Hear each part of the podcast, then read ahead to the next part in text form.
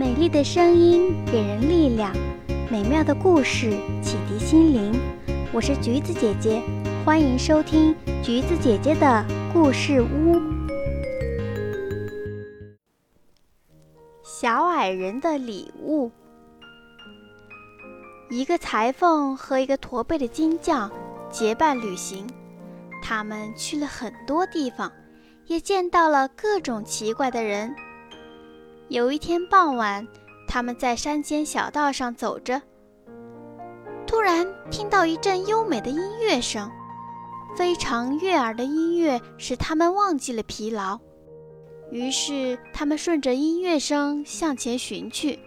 翻了一座山后，他们看到，在一块大石头上有一位小矮人，他的身边有很多人手拉手围成一圈儿。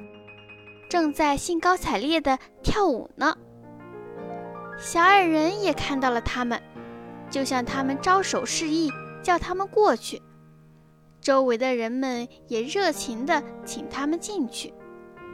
金匠是一个胆子很大的人，而且他们也见过许多稀奇古怪的事情，所以并不是特别害怕。于是他们就走了过去，然后周围的人们。继续放声歌唱，尽情狂舞。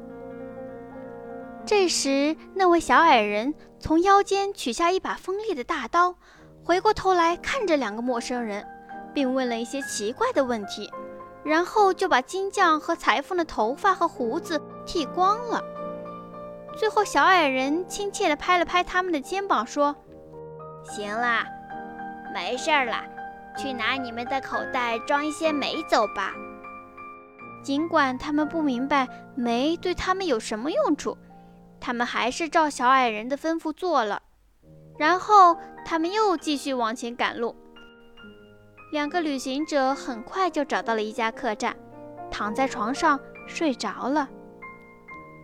第二天早上，他们睡醒以后才想起口袋里的煤，就打开一看。他们发现里面装的竟然不是煤，而是金子。他们几乎不敢相信自己的眼睛。更使他们感到高兴的是，头发和胡子也密密麻麻地长了出来。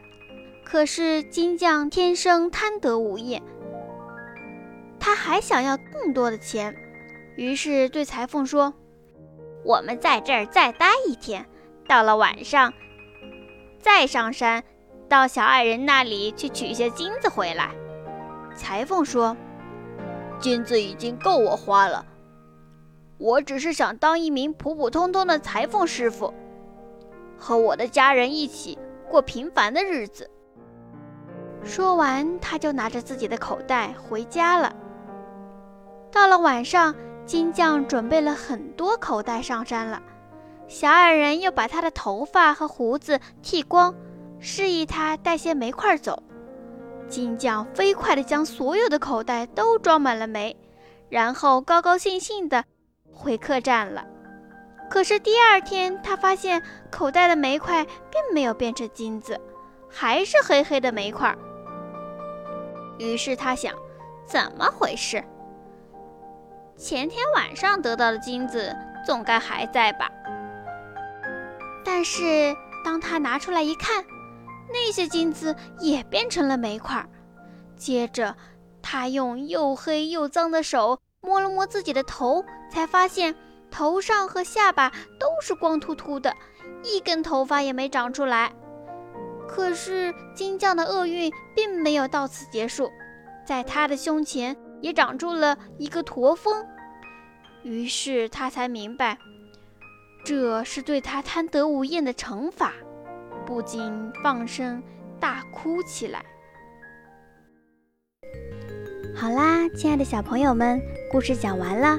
喜欢橘子姐姐讲故事，记得点赞、订阅和分享哦。有想对我说的话，欢迎在评论区留言哦。